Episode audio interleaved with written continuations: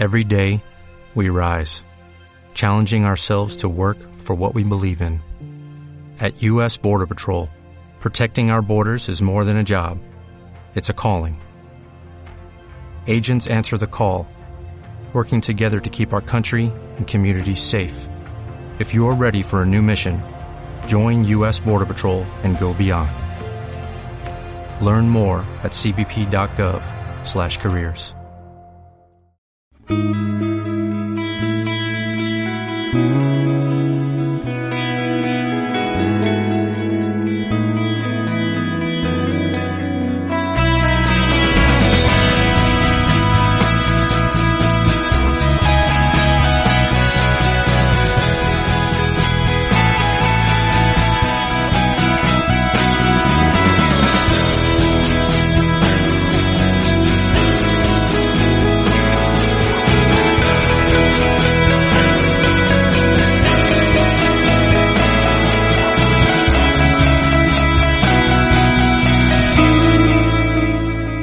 buenas gente, soy Marco Álvarez, de Ion Marco en Twitter. Tengo aquí conmigo, como siempre, a Rubén Ibeas, Rubén IBG en Twitter. Hola Rubén.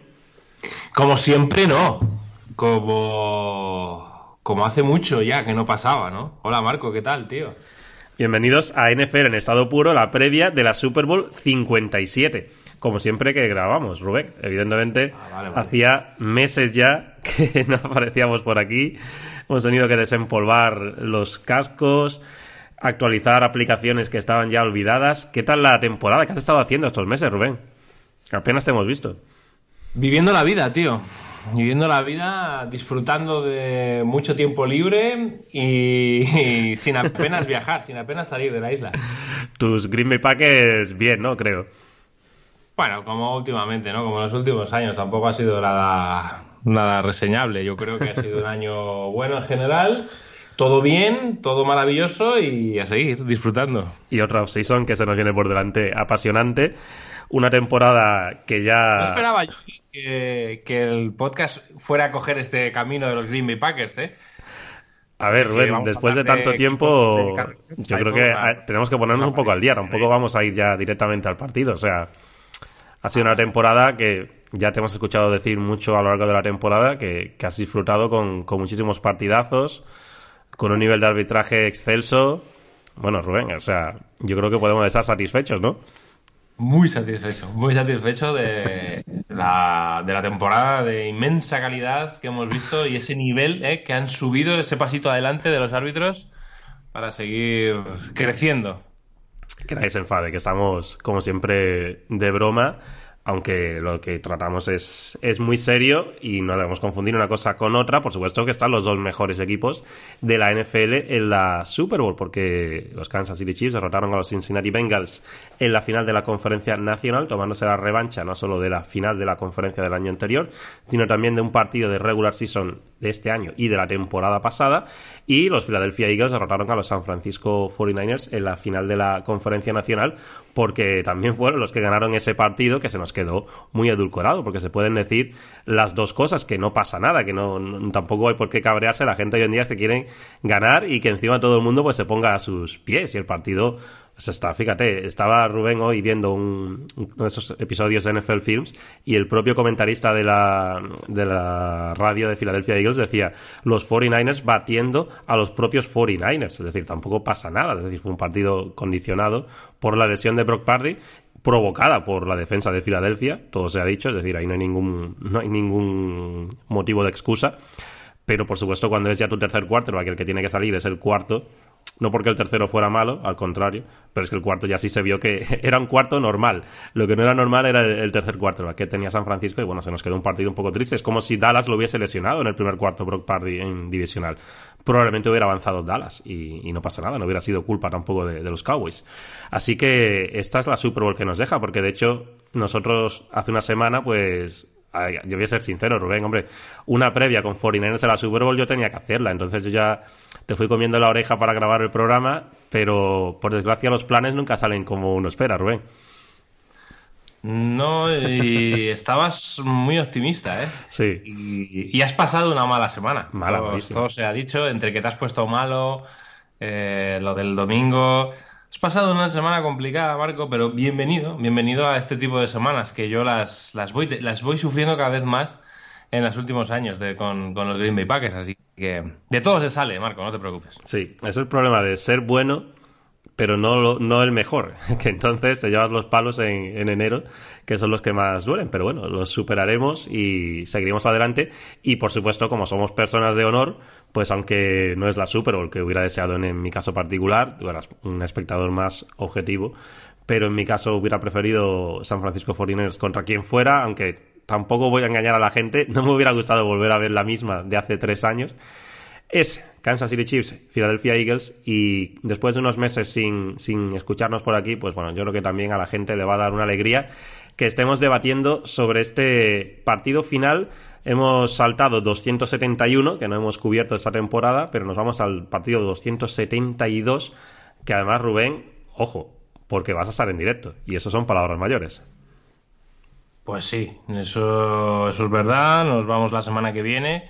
Y bueno, la semana que viene no, cuando escuchéis esto, será ya esta semana, nos vamos a ir para allá el miércoles y vamos a, vamos a hacer un montón de cosas, la verdad. Vamos a estar en, en varios eh, eventos que hace la NFL allí, vamos a estar en el Media Center, vamos a estar en, en el estadio eh, preparando algunas cositas, algunas piezas para la tele, algunas cositas para, la, sobre todo para redes sociales, en Movistar NFL vais a tener en Instagram vais a tener un montón de contenido que vamos a ir sacando Javi y yo y a disfrutar y a pasarlo muy bien y a vivir una experiencia que yo de momento pues no había tenido, que soñaba con tener y que la verdad es que me, me siento un privilegiado.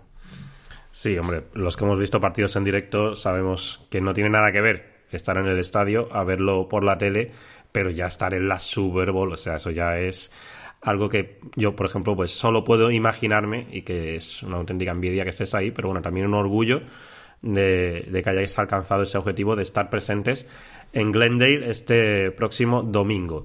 Vamos a hacer un poco la Marco, previa. Perdona. Dime, Rubén.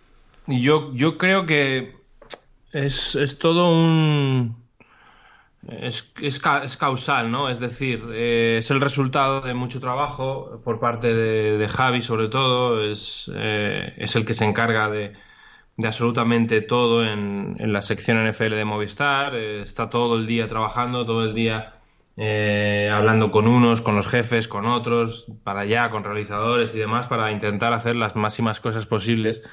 Y, y quiero decirlo porque yo ya he dicho alguna vez, pero eh, creo que todo lo que está creciendo la NFL y sobre todo lo que me, me atañe a mí, que es lo que, lo que está creciendo en Movistar, creo que en gran parte de culpa es, es por Javi. Y, y, me alegro mucho, me alegro mucho de que, evidentemente, de que vaya yo, pero también me alegro muchísimo de que pueda ir él porque se lo merece de verdad y porque creo que el trabajo que está haciendo y que, y que se está viendo recompensado por parte de la empresa con más cosas, con el Interceptados de este año, porque eh, es un programa que, evidentemente, nosotros eh, sabemos hasta dónde está llegando, porque tenemos todos los todas las estadísticas que tenemos que tener de la tele y demás. Y es un programa que la empresa está muy contenta, muy, muy contenta de, cómo está yendo, de toda la gente que lo está viendo, porque lo está viendo muchísima gente eh, en las distintas emisiones que, tienen. Este año estuvimos haciendo eh, el Redson en, en, castellano dos veces, una vez con Plató y otra vez que estuvieron Javi Moy haciéndolo en, en locutorio. Hemos estado dando los partidos de Múnich, de Londres creo que ese crecimiento que, estamos teniendo mmm, tiene que tener una recompensa y esta recompensa pues es, es, estar allí, es estar en Arizona este año y sobre todo me alegro mucho por eso, ¿no? Porque, porque Javi se lo merece, porque está currando una barbaridad, porque todo lo que no ve la gente, todo lo que todo lo que parece que es sencillo no lo es y, y él es el que el que está al mando y el que, y el que lo está consiguiendo. Sí, porque cuando hablábamos antes de que, bueno, no ha sido la temporada con mejores partidos que recordemos, no quiero decir que no haya sido una temporada que hayamos disfrutado. De hecho, cada año estáis más al otro lado lo notáis vosotros en la tele, nos noto también yo en las redes sociales y eso pues hace que sea más satisfactorio, ¿no? Cuando tu trabajo es compartido por más gente y no vas tú simplemente ahí, coges un avión, retransmites un partido, te vas a tu casa y hasta el próximo domingo. Eso no es lo que planteáis y eso se nota. Y yo creo que eso lo vemos cada semana con muchísimos proyectos, no solo ya los vuestros, sino los que, bueno, van surgiendo como satélites, ¿no? Porque hay cada vez más afición y eso yo creo que también es mérito de, de lo que hacéis y, bueno, la figura de Javi, que seguro que nos está escuchando y si no se lo diré yo porque no es habitual verte dedicarle palabras de elogio, así que un poco de, ánimo le viene bien al bueno de Javi. Que tampoco se lo crea, ¿eh? O sea, vamos a ver. Es, es porque es la Super Bowl y bueno, es nuestro momento emocional del Nos hemos puesto cariñosos, pero que tampoco se lo crea. y como decía antes, bueno, los que no nos hayáis escuchado nunca y os haya saltado este episodio, pues por casualidad, pues os pongo un poco en onda de lo que solíamos hacer, porque estuvimos durante cinco temporadas, Rubén y yo, pues comentando la temporada de la NFL con programas de previa y programas de post partido, pero el programa original con el que abrimos un poco, con el que siempre fue la base de, de la franquicia de NFL en estado puro, era el programa de previa y es lo que, lo que vamos a hacer hoy, así que bueno, no, no esperéis que luego vayamos a cubrir también el partido en el post, eso ha sido excepcional. Y siempre, pues nuestro sello era un poco cubrir el partido de forma analítica, intentando desgranar un poco el juego, muy poco a poco, en dos fases, cuando ataca uno de los equipos y defiende el rival, y al contrario. Y a partir de ahí, pues vamos comentando poco a poco, puntos por eh, punto a punto, lo que es el, el partido a nuestro juicio no va a ser tan detalladas esta previa como las otras que hemos tenido ¿no? en las temporadas anteriores, pero bueno, vamos a, vamos a tener aquí el partido a partir de ahora de la mejor manera que, podamos hacer, Rubén. Y si te parece, como bueno, normalmente hacíamos, empezábamos con el equipo local en defensa, el equipo visitante en ataque, el equipo local en la Super Bowl, al ser una Super Bowl impar, va a ser el de la nacional, Philadelphia Eagles, van a jugar con su uniforme de oscuro, digamos, con el verde, que deja los Chiefs de blanco, que bueno, ya sabéis que anecdóticamente es el equipo que lleva pues más victorias, ¿no? Los últimos 20 años, no sé si 15 de las últimas 18 ha ganado el, equipo jugado de blanco, pero bueno, anécdotas. Así que vamos, con el ataque de Kansas contra la defensa de Filadelfia. Aquí en esta fase del juego, Rubén, para mí es el punto clave y es la protección a Patrick Mahomes. Patrick Mahomes va a estar en la Super Bowl, por supuesto, pero sabemos que ese tobillo no va a estar todavía, ni muchísimo menos, al máximo rendimiento. Estamos un poco pensando en lo que fue la Super Bowl de hace dos años, en ese Chips contra Buccaneers, también con un Patrick Mahomes algo limitado por una lesión que también se procuró en la ronda divisional y enfrente una defensa pues brutal como la que entonces era Tampa y como la que ahora es la de Filadelfia, porque lo hablaba antes. Es decir, la lesión de Pardy fue mala suerte, entre comillas. Es decir, fue una jugada increíble de Hassan Reddick. Y no solo es Hassan Reddick, es Josh Sweat, es Fletcher Cox, es Javon Hargrave. Es que prácticamente ha quedado en el olvido ya el fichaje de Robert Quinn, porque casi no les hacía falta. Entonces, ¿cómo mm, resguardece Andy Reid a Patrick Mahomes esperando un poco que no vaya a poder bailar mucho en el pocket, Rubén? Sí, eh, es una de las eh, unidades más infravaloradas ¿no? a lo largo de la temporada, la defensa de, Filadelfia. Es una defensa que ha acabado primera contra el juego de pase y primera en sacks. Es decir, que cuando el rival tiene que ir al pase o cuando es muy evidente los downs de pase, ahí es donde crecen, ¿no? Y ahí es donde la línea defensiva, pues eh, hablamos de Jason Reddick, pero también de Josh Sweat, pero hablamos también del interior de la línea, donde son muy poderosos y tienen una profundidad de banquillo muy extensa es donde crecen, ¿no? Y yo creo que, tienes razón, que, ese lado, que ese, que ese detalle, que esa clave es, muy importante porque eh, estamos ante un jugador que viene de, estar lesionado, de jugar lesionado y que evidentemente si no hubiera jugado la semana pasada y hubiera tenido pues dos semanas y pico para descansar, el tobillo estaría mucho mejor. Incluso yo creo que podría rondar estar al 100%. Pero haber jugado significa haber sufrido más, eh, más golpe, más, eh, eh, más eh, tener que plantar el peso del, del, cuerpo, vamos, que ha tenido que sufrir ese tobillo y que evidentemente pues no debe de estar bien. Que va a estar un poco mejor que la pasada semana, yo también lo creo, un poquito mejor estará, pero yo creo que al 100% no. Y esa movilidad de la que es característica Patrick Mahomes, ¿no? esa, esa manera que tiene de de extender las jugadas y de encontrar receptores, yo creo que de una manera única, ¿no? Soltando el balón eh, en cualquier plataforma imaginable que podamos tener, es importante en su juego. Lo que ocurre es que podemos encontrarnos con situaciones parecidas a las del otro día, ¿no? En las que mucho juego de screen para, para golpear a la, agresividad en, la línea defensiva de, los Eagles, muchas situaciones en las que a lo mejor los receptores, los wide receivers, o se alinean en el backfield o juegan en jet motion para entregar el balón para poder, eh, con mis directions y demás, atacar a la defensa. Va a ser mucho trabajo de Andy Reid intentar que Patrick Mahomes no esté golpeado. Pero ojo, si nos vamos a lo que decías tú, ¿no? La Super Bowl de hace, de hace dos años, yo no creo eh, que, el rendimiento de la línea sea así, porque la línea ofensiva de, de Kansas es una buena línea ofensiva, trabaja bien. Y es verdad que no es la de 2019, pero eh, sí que creo que, puede, que puede producir mejor de lo que, de lo que hizo en, en, la última Super Bowl que jugaron, donde fueron totalmente avasallados por la línea defensiva de, de Todd Bowles. Así que sí, es una clave importante. Eh, también quiero, porque no es un equipo Filadelfia que juegue muchos stands, es un equipo que ataca muy bien el uno contra uno, que genera ventajas a partir de ahí, pero no mediante stands, ¿no? En estas situaciones en las que eh, pues mm, estás alineado en un gap, pero atacas otro gap mientras un jugador, un compañero tuyo pues te rodea por fuera y demás, vas intentando engañar a la línea ofensiva. Yo creo que este equipo es más directo. Jonathan Gaynor, el coordinador defensivo, no se anda con, cosas raras y, lo que hace es atacar directamente con un Jason Reddick en dos puntos, sobre todo, es con esa aceleración que tiene nada más el snap y el movimiento y el juego de pies, es un, es un peligro.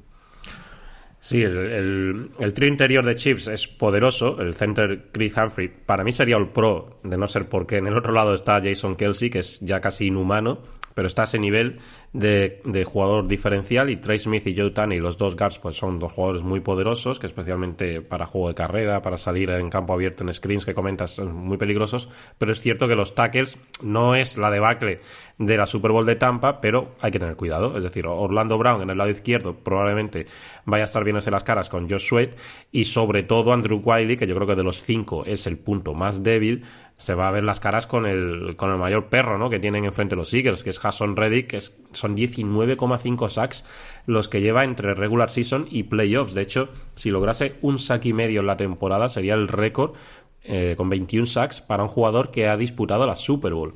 El récord lo tiene Aaron Donald con 20,5 sacks, así que está a punto de hacer historia en ese aspecto Hasson Reddick y es lo que tú comentas. Al final van a ser muchos emparejamientos individuales, puesto que la defensa de Cannon, aunque de vez en cuando mezcla cosas, es una defensa en ese sentido clara, ¿no? Para el rival y por eso yo creo que esperamos que Andy Reid vaya a tener esa estrategia de que no vaya a dejar a su quarterback desguarnecido ante ese rush. Así que vamos a, vamos a ver esas jugadas que comentas de screens, de misdirections. Aquí hay problemas para Kansas, Rubén, y es el hecho de que hay jugadores, todavía no tenemos el, último informe de lesionados, eso ya nos lo comentarás tú cuando estés por allí, pero parece difícil que vaya a actuar Michael Harman, que es probablemente el mejor jugador que tienen en ese aspecto para moverlo de un lado a otro del campo y para engañar a la defensa, así que probablemente veamos más snaps del novato, de Sky Moore, pero tampoco sabemos qué va a pasar con, con Julius Smith-Schuster, sí que parece más claro que pueda actuar y eso pues le puede dar más oportunidades. Veremos si a Justin Watson y al final pues quizás el que queda más sano y es de los más titulares, que es Marques Valdes Scanling, sea uno de los jugadores importantes en el equipo. Pero bueno, al final es lo que comentas, es muy destacable por parte de la defensa de Eagles el hecho de que sean la que menos yardas de pase ha concedido, siendo un equipo que prácticamente ha ido ganando en todos los partidos de la temporada. De hecho, son el número uno en yardas, el que menos, el que menos yardas ha concedido, pero es el equipo número 12 que más intentos de pase ha recibido, lógicamente, ¿no? Porque los rivales han tenido que pasar contra ellos y aun estando prácticamente en el top 10, de pases recibidos, pues son el, equipo el 32 a la hora de recibir yardas, por lo bueno, quiero decir. O sea que eso es, realmente impresionante. Son 6.4 yardas por intento. Si le ajustas con las yardas de los sacks, que son 70, que es una barbaridad, pues se queda en 4,9 yardas por jugada de pase de los rivales, que eso es, que es, mortal. Estamos en una temporada en la que el juego de carrera casi ha promediado eso. Imaginaros contra Eagles, no, no consigues ni, ni 5 yardas por intento de pase, que están también los Eagles a un paso de establecer el récord. Creo que con 5 sacks, Rubén, establecerían el récord de sacks en una temporada contando playoffs que lo tienen los, los Chicago Bears de la temporada 85, es decir, de la temporada del título de los, de los Monsters of the Midway de la Super Bowl 20. Y esto también parecía un registro que hoy día, que los equipos se protegen tanto en el juego de pase, que los pases son cada vez más rápidos, pues es que 70 sacks, ojo, ¿eh? el segundo es precisamente Kansas con 55, que no está nada mal, pero son 15 menos. Así que todo esto hay que tenerlo muy en cuenta, porque no pensamos que Andy Reid vaya a dejar el partido totalmente en las manos de, de Patrick Mahomes como sucedió hace dos años.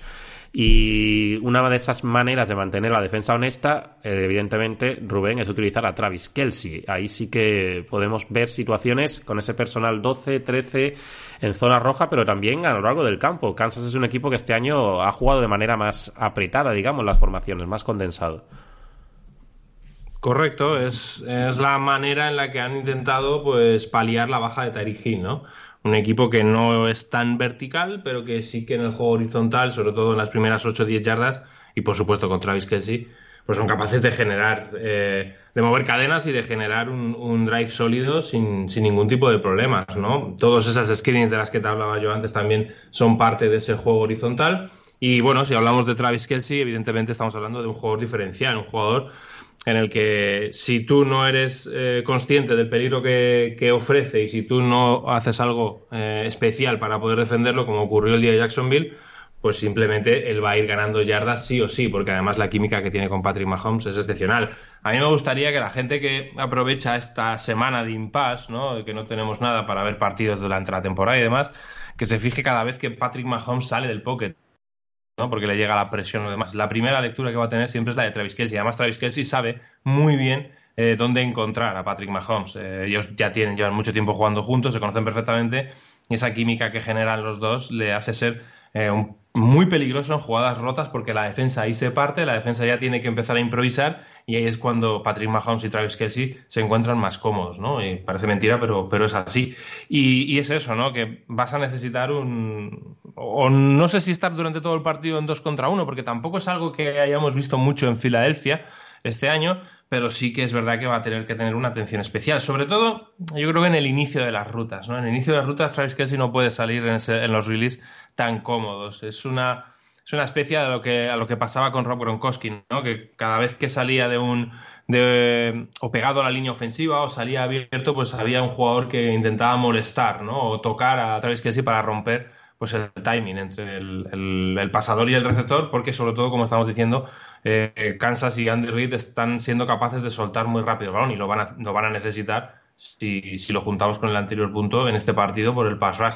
Entonces no va a ser fácil defender a, a, a Travis Kelsey como no lo es pero todavía gana aún mayor valor en la red ¿no? En la red eh, los Kansas City Chiefs son el segundo mejor equipo de la liga, ahí es donde marcan la diferencia y la marca Travis Kelsey, ya sea por la ventaja física que tiene respecto a los defensores que pueden estar en individual, lo vimos el otro día cuando en ese touchdown que consigue, ¿no? Como es mucho más grande que su defensor, que el safety, y, y Patrick Mahomes le puede poner un balón porque, porque lo va a recepcionar. Y si no, pues lo tenemos en esas formaciones en bunch formation, cuando forman en 3 con 3, eh, con un set de 3 por 1, ¿no? Eh, los tres, receptores en un lado que ahí involucra muy bien Andy Reid el resto de jugadores para o generar tráfico o que jueguen rutas para aclarar el espacio. Y ahí es donde Andy Reid mete, mete su, su bisturí, ¿no? Para, para hacer eh, el trabajo de cirujano perfecto para que en esa situación tan cortita Travis Casey sea capaz de tener una, un espacio para jugar y, para generar el, pase de, Patrick Mahomes. Eh, yo insisto, lo que pasa es que es muy fácil decirlo. Eh, hay que jugar con, con, dos por uno contra Travis Kelsey. No hay otra manera. En uno, en uno contra uno y en zona, sobre todo, es muy complicado defender a un jugador así porque lee muy bien los espacios débiles de las defensas de las coberturas zonales y en individual es un, es un matchup, es un matchup andante, así que no es fácil, pero yo creo que en algún momento Filadelfia va a tener que tirar de, dos contra uno.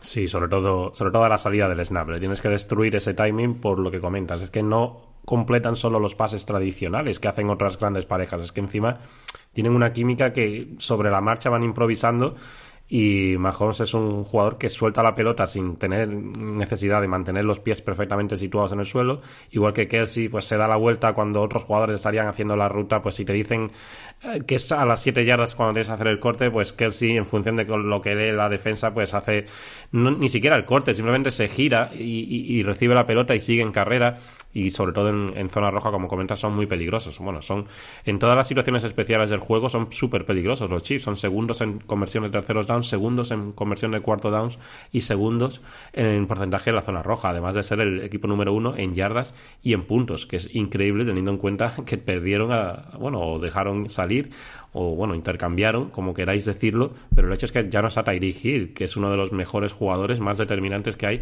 en la NFL. Con todo y con eso, pues Kansas City ha sido este, este año otra vez el, mejor ataque de la NFL. Yo creo que el último nombre que nos queda por mencionar para tener en cuenta es a Isaiah Pacheco, el running back, porque Clyde Edwards Hiller es uno de los grandes misterios, ¿no? Está bien físicamente, pero no está entrando en juego. El segundo running back es Jerry McKinnon, pero McKinnon no es un jugador para cargar en carreras tradicionales y yo creo que en algún momento no va a ser no va a ser un game plan inclinado hacia el juego terrestre ni muchísimo menos por muy mal que esté el tobillo de, de Mahomes Kansas tratará de ganar el partido como pasó en final de conferencia basándose en su quarterback estrella eso es lógico pero yo creo que de alguna manera no solo con esos screens no solo con draws no solo con jugadas de engaño de misdirections tampoco sabemos si va a estar que Darius Tony en el partido pues eh, va a tener que, utilizar el recurso de Pacheco, de Andy Reid en el juego terrestre y aprovechar también lo que hablábamos al principio, ¿no? que esos tres de la línea en el interior pues son lo mejor del grupo de, la offensive line de los Chiefs. La verdad que es un matchup apasionante porque el ataque de Kansas es el mejor de la NFL a nivel estadístico y yo creo que a nivel real aunque tenga lesiones y Mahomes no esté al 100%, y la defensa de Filadelfia es también una de las más duras de la NFL.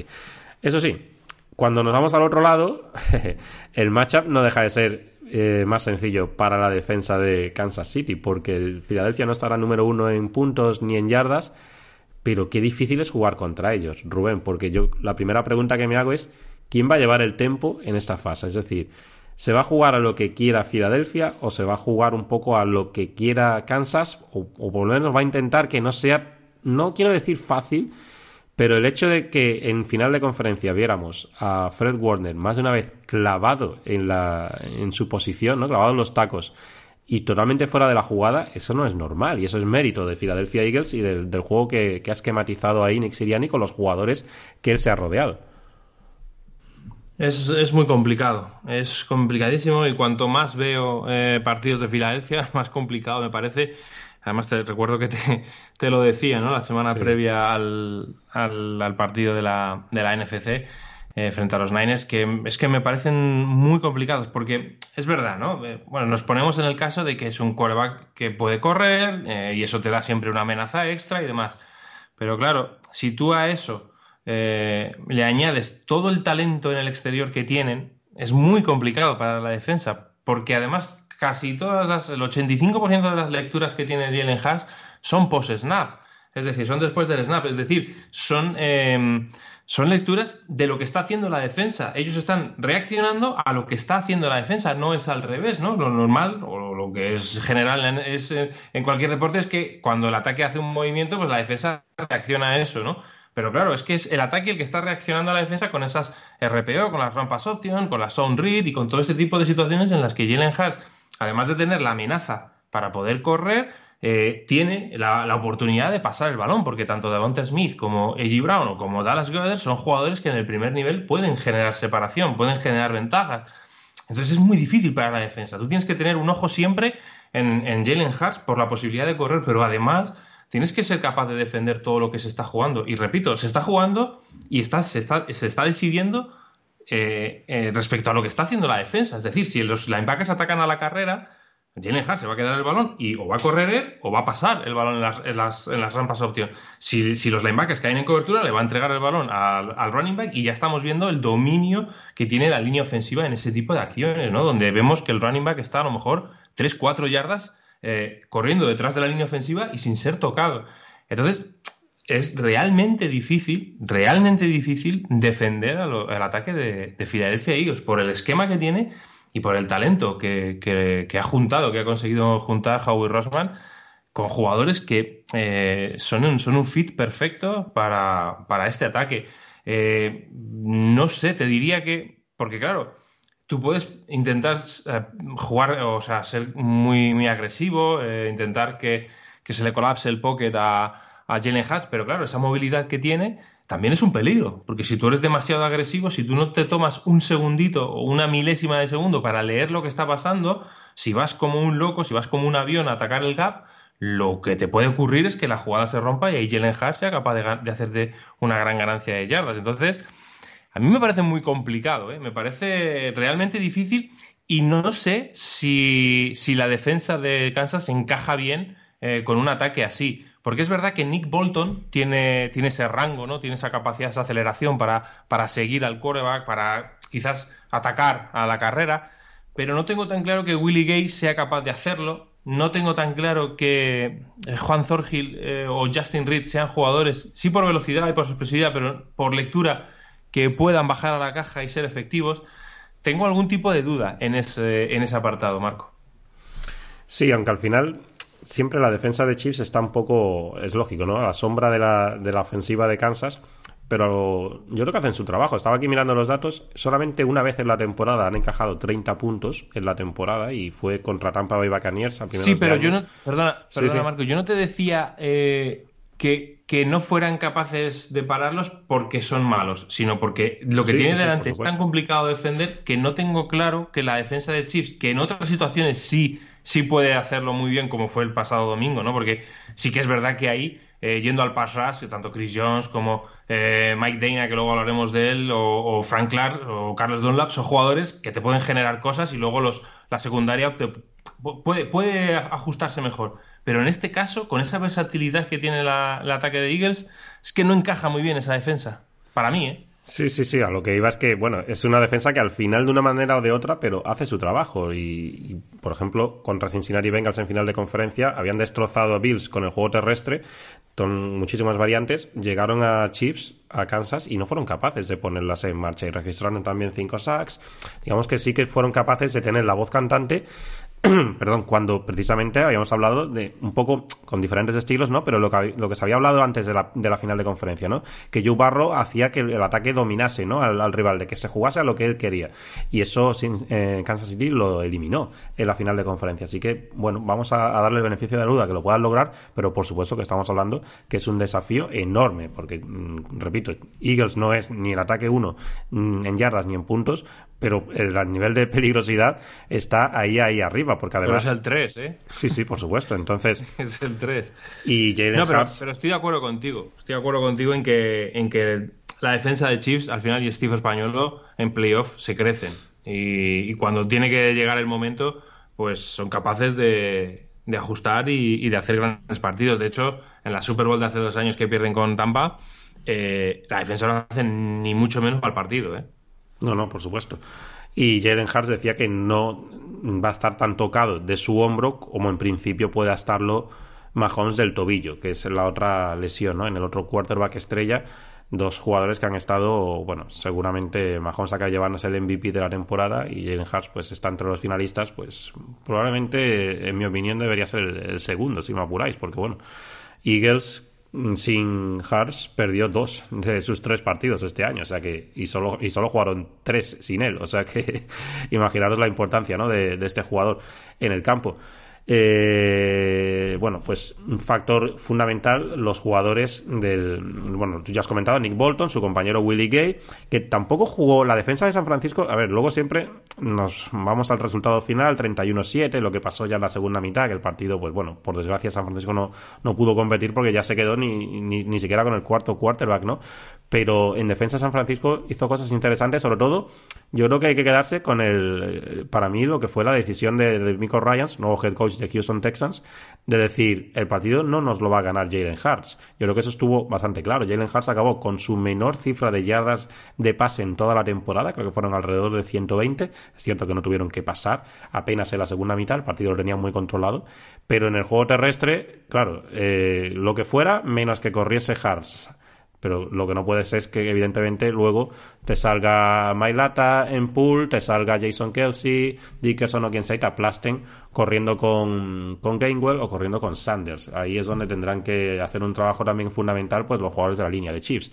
Tanto Chris Jones, Clark, Nadi, Carl Laftis, Dana, tiene muchos jugadores, ¿eh? Kalin Sanders, Carlos Dunlap, es decir, la rotación también, como San Francisco monta ocho hombres, ellos pueden jugar con siete, ocho hombres a lo largo del partido y tenerlos más o menos frescos. Pero el desafío es enorme, el desafío es enorme porque, claro, se junta el talento de Jalen Hurts con una línea ofensiva que es brutal y, y lo que comentas, ¿no? El hecho de que él lee a partir de lo que ya la defensa reacciona. O sea, que él digamos que lo que lee ya es de verdad, que muchas veces cuando estás leyendo pre-snap, pues todavía las defensas se están contando una mentira, pero ya una vez que la pelota se pone en movimiento es lo que hay. Eso lo hemos visto pues más de una vez en grandes jugadas que han hecho los Eagles, que esto no es quitarle méritos ni mucho menos a, Jalen Hart, sino el, darle crédito a lo que es la ofensiva que ha montado Nick Siriani y lo bien que lo ejecuta Jalen Hart. En el exterior tampoco se quedan cortos los Eagles, es decir, Aquí tienes a AJ Brown, tienes a Devonta Smith, vamos a incluir también a Dallas Gedder, el, el Los Chiefs les gusta jugar bastante en press, este es estilo agresivo de, españolo, los defensive backs, unos defensive backs que son en su mayoría novatos, lo cual me llama bastante la, la atención. Y aquí hay que ver un poco qué hace Kansas, Rubén, porque ellos también son son el equipo de la NFL que más juega con, con, split safety, es decir, con los dos safeties en profundo. Y contra esas defensas, Jalen Hurts ha completado el 76% de sus pases con un rating de 112.3, que son la segunda marca en porcentaje de pases completados y la mejor marca en, rating. También tiene el mejor ratio con, con 6 touchdowns, 0 intercepciones. Entonces, claro, si te quieres desguarnecer guarnecer contra la carrera y pones el safety en la caja, eh, entonces puede venirte el problema en el exterior o, o ¿qué harías tú, Rubén? Porque yo no lo tengo claro. Claro, esas defensas de dos safeties, eh, con el peligro que tiene Filadelfia corriendo, hacen que los linebackers salten a la carrera en el play action, son read y demás, los RPOs, las RPOs, y, provocan ese espacio en la espalda de los linebackers, ¿no? Y, ahí es donde yo creo que las rutas de estos, estos, conceptos en los que hay un jugador, ya sea A.J. Brown o Devonta Smith, que va en profundo y hay otro jugador que ataca a la espalda de los linebackers, el jugador que va en profundo arrastra a los safeties y el jugador que que está cruzando el campo, pues aprovecha ¿no? de eso, del peligro de la carrera, atacar la espalda de los linebackers mientras los, safeties están cayendo en cobertura. Eh, esto lo juegan muy bien y, sobre todo A.G. Brown es un jugador que ya veíamos en Tennessee Titans hacer esta acción un millón de veces, donde es muy productivo porque luego además es capaz con esa potencia que tiene de ganar muchas yardas después de la recepción. Y lo que dices tú, ah, es verdad, es un equipo que, cuenta con rookies en, o con gente muy joven en el exterior pero que presionan los chips, que, son capaces de jugar muchas veces en, individual. Y hombre, eh, esto al final es, medio una ruleta rusa, ¿no? Obligas al, al quarterback a arriesgar un balón en profundo en uno contra uno, que hay veces que te puede salir bien, como, como pasó en el touchdown de T. Higgins, pero hay veces que te puede salir mal cuando, cuando Watson fue capaz de, conseguir esa intercepción, ¿no?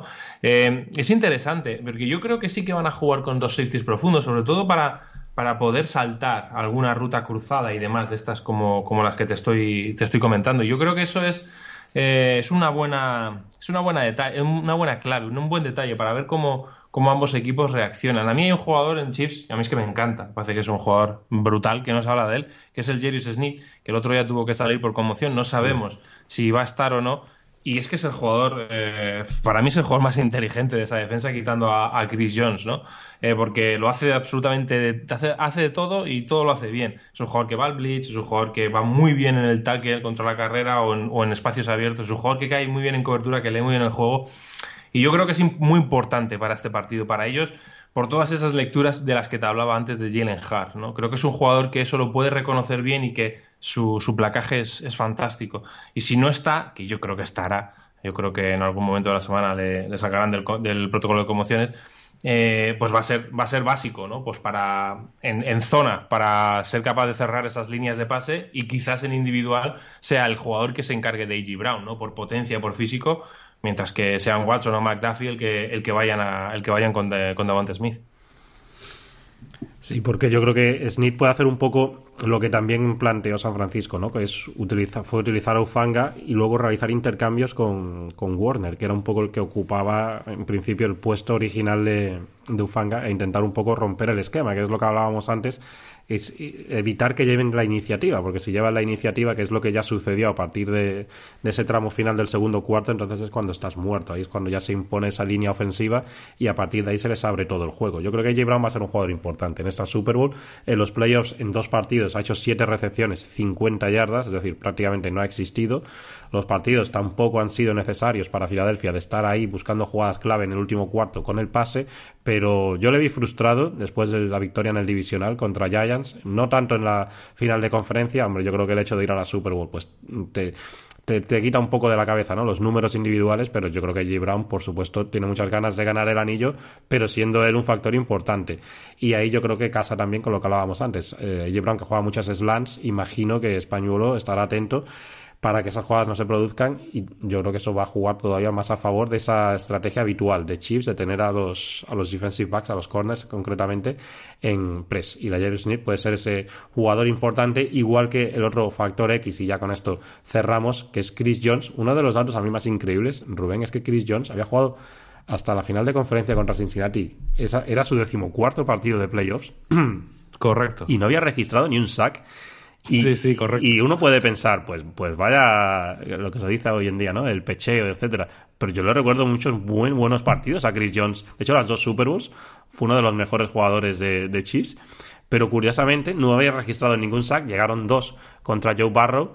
No sé si llegarán contra Jalen Hurts, pero es el jugador que tienen que detener de manera obligatoria a los Eagles para que no les arruine el game plan en unos esquemas de unos frentes que ya nos lo explicarás tú en el plan de juego, pero que son bastante particulares de los Chiefs. Sí, el, plan de juego de esta semana, que será algo especial, que saldrán, saldrán dos vídeos, para la gente que no lo sepa, pues en, en el canal de YouTube de Mundo NFL eh, lo vais a tener. Y hablo de ello, ¿no? Hablo de esa, de esa alineación que tiene Chris Jones, que suele colocar, donde suele colocar los españoles. Chris Jones puede jugar absolutamente por cualquier, eh, cualquier técnica en, la línea defensiva. Es un jugador total, es un jugador élite.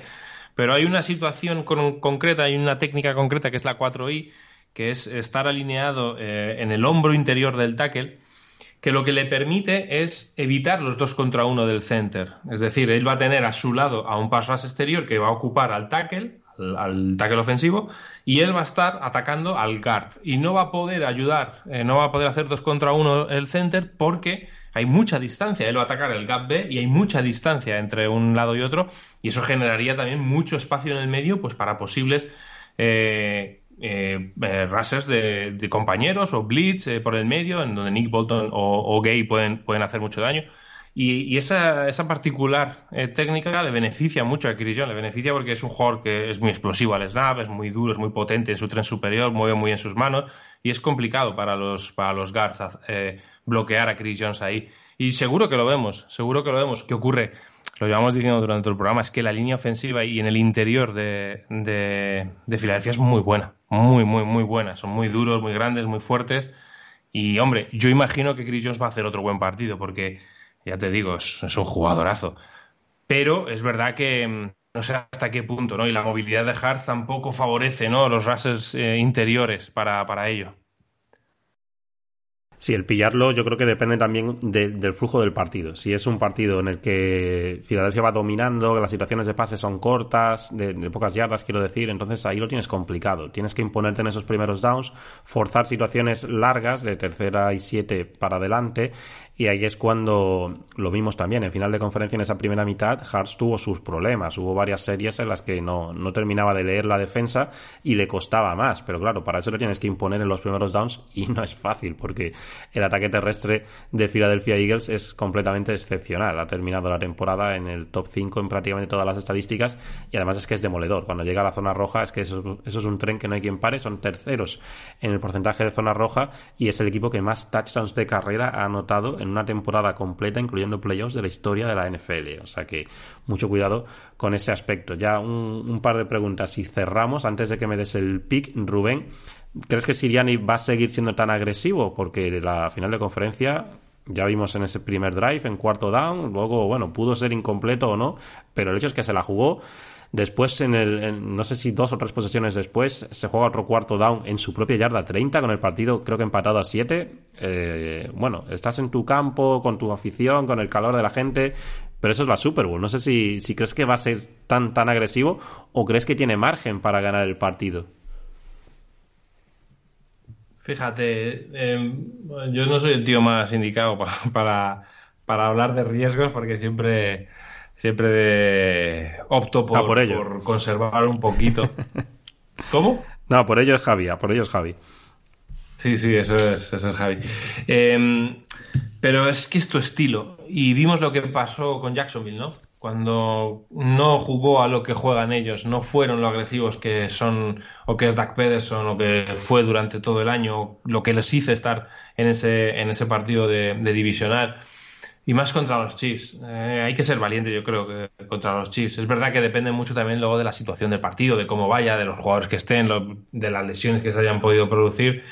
Pero en principio yo sí me veo, o sí veo, o en mi cabeza sí está que Siriani vaya a ser capaz de, ser, de seguir siendo agresivo, como lo hizo en, en el partido de la final de la, de la NFC, porque creo que eh, es lo que les ha hecho ¿no? tan, tan buenos, es lo, que es lo que les ha hecho tan, tan peligrosos y me extrañaría que no fuera así. Quizás mm, eso de jugártelo en tu yarda 30, quizás no, pero algún cuarto down largo que sea en campo contrario y demás, eh, no me extrañaría. Y, y, me parecería bien, fíjate, porque es lo que te digo, ¿no? Cuando tú tienes esa idiosincrasia, esa, esa manera de jugar y te ha ido bien así y has sido capaz de hacerlo, pues eh, no tienes por qué cambiar eh, dependiendo del escenario, porque es tu, tu manera de jugar.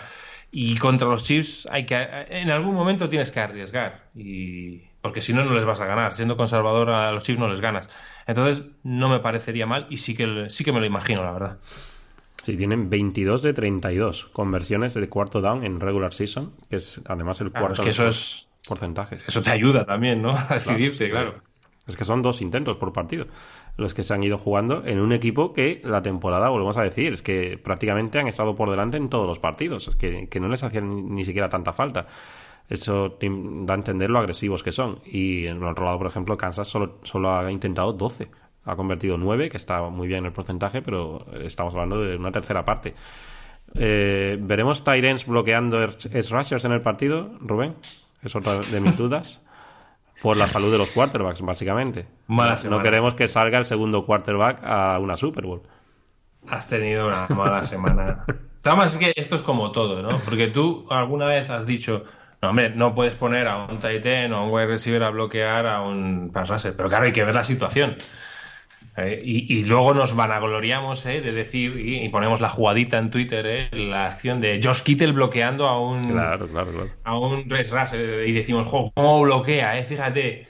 Vamos a ver, todo tiene su explicación y sus situaciones en un campo de fútbol y evidentemente poner a un Titan a bloquear en un play action es lo más normal del mundo, lo hace todo el mundo y, oye, pues pasó lo que pasó. Yo creo que tú lo explicaste muy bien en el vídeo ese que hiciste, que soltaste esta, la semana pasada en, en, en Twitter y es normal. O sea, lo hace todo el mundo. Eh, fue, una, fue mala suerte. Jason Reddick es muy bueno y, y es verdad pues que, que el Titan de, de San Francisco no, no, pudo bloquearlo. Pero no es lo mismo una situación de pase clara dejar a tu Titan o a un wide receiver a bloquear que en una situación de play action que lo hacen 32 de 32 equipos de la NFL.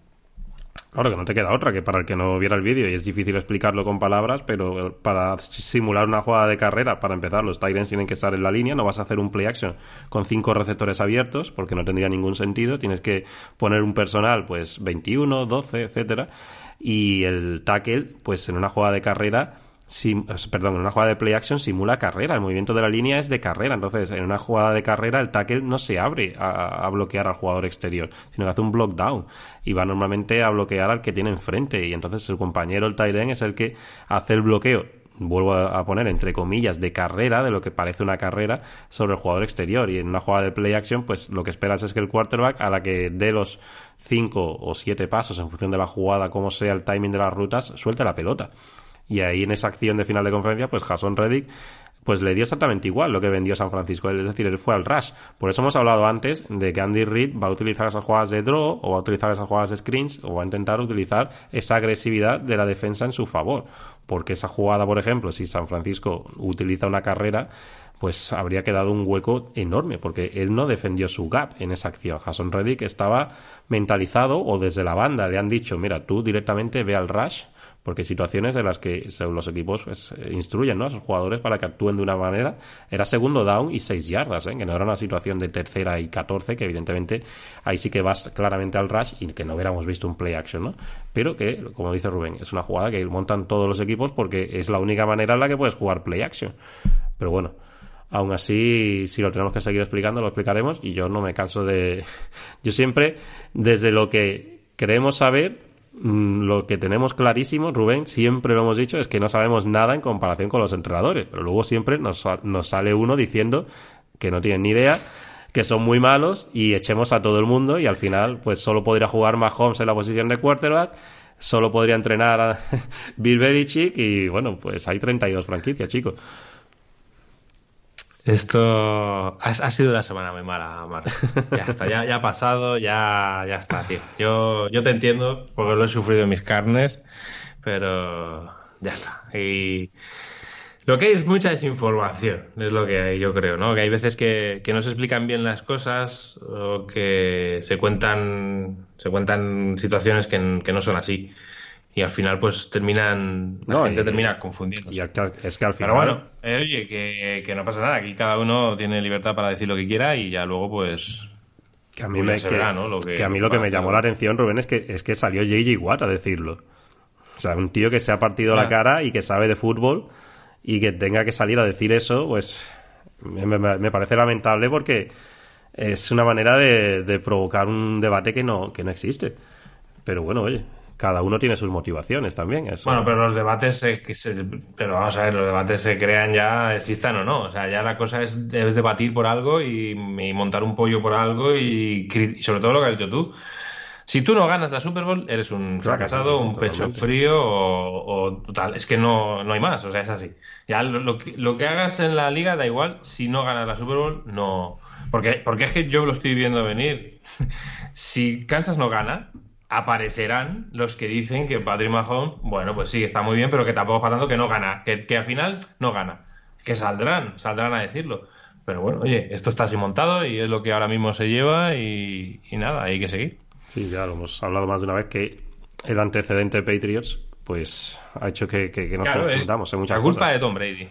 La culpa es de Tom Brady y, y aunque se haya retirado, Brady. que no lo hemos dicho, va a seguir teniendo la culpa.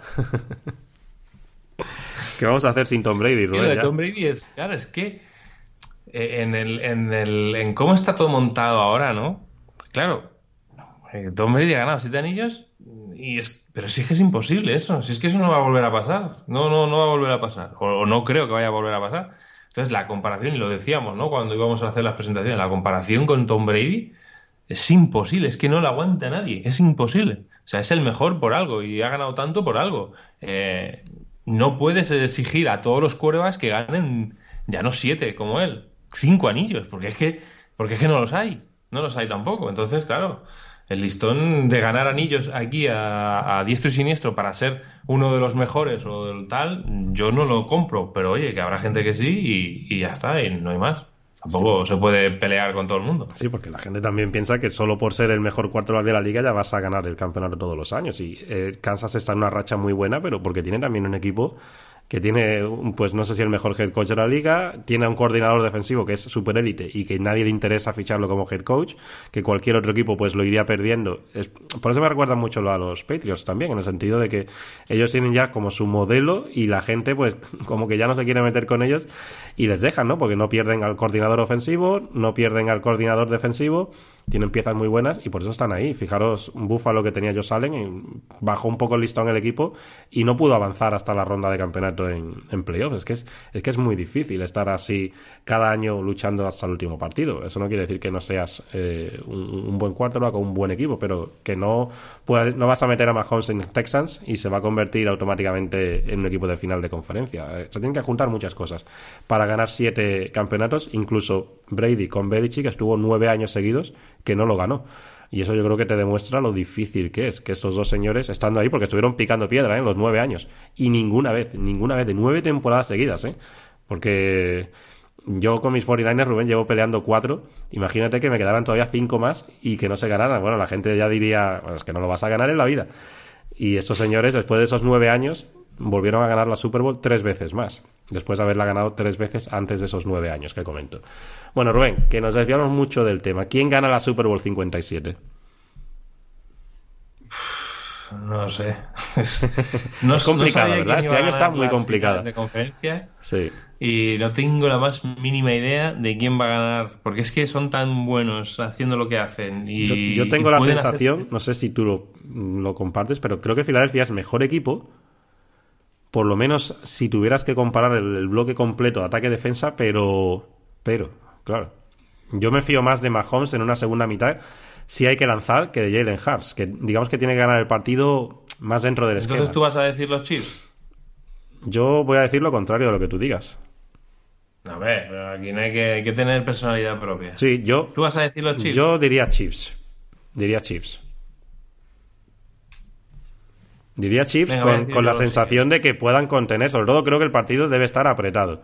Que Filadelfia Sí, puede ganar el partido con claridad tipo, no sé si tipo Tampa de hace dos años, pero se puede llevar el partido más a su carril, mientras que yo creo que Kansas va a aprovechar esa experiencia y me recuerda un poco lo que eran esos Patriots que hemos hablado ahora, ¿no? De ese segundo mm, triplete que era un equipo que quizás le faltaba alguna piececita respecto al rival, pero sabían agarrarse y luego te, te machacaban en la segunda mitad.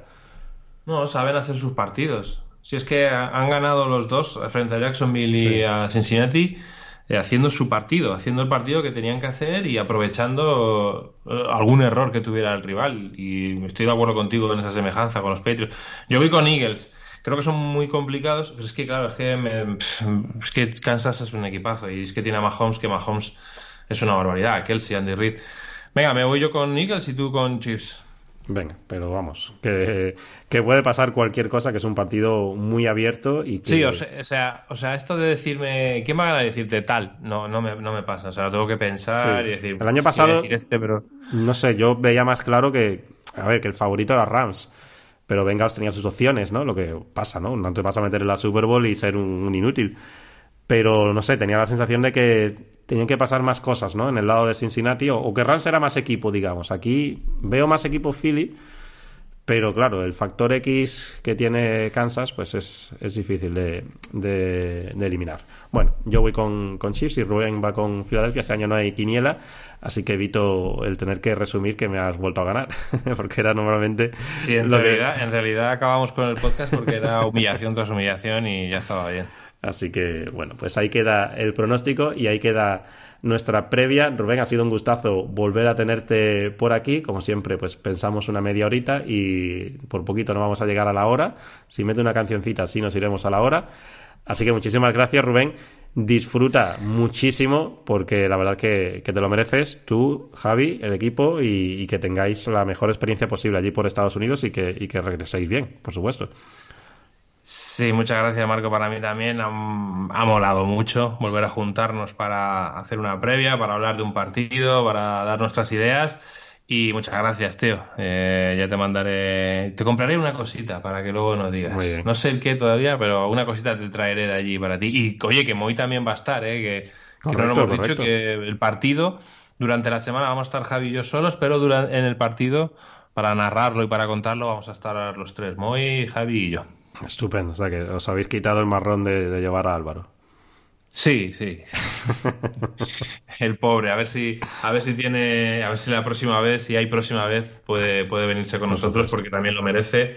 Eh, ha hecho un trabajo espectacular eh, durante, durante los dos años que lleva con nosotros y que va a seguir creciendo porque, porque sabe mucho, lo sabe contar muy bien y además es un tío, un tío muy, muy majete como la copa de un pino, así que Ojalá tenga la suerte de que pueda, de que pueda vivir esta experiencia también con nosotros. Sería un, placer. Álvaro, que es nueva generación, ¿eh? porque tiene usa Instagram, pero usa TikTok. Rubén, y eso ya son palabras mayores para nosotros. Todavía no tengo yo TikTok en el móvil siquiera, Rubén. No, yo todavía no tengo claro si esto va si esto se va a poder subir o no, porque haya, porque algo mal haya pasado, así que imagínate, para hacerme TikTok. Bueno, mil gracias, amigo. Como siempre, un fortísimo abrazo. Un abrazo, Marco. Un saludo para todos. Por hoy hemos terminado, chicos, chicas. Continuaremos, veremos a ver alguna vez por NFL en estado puro.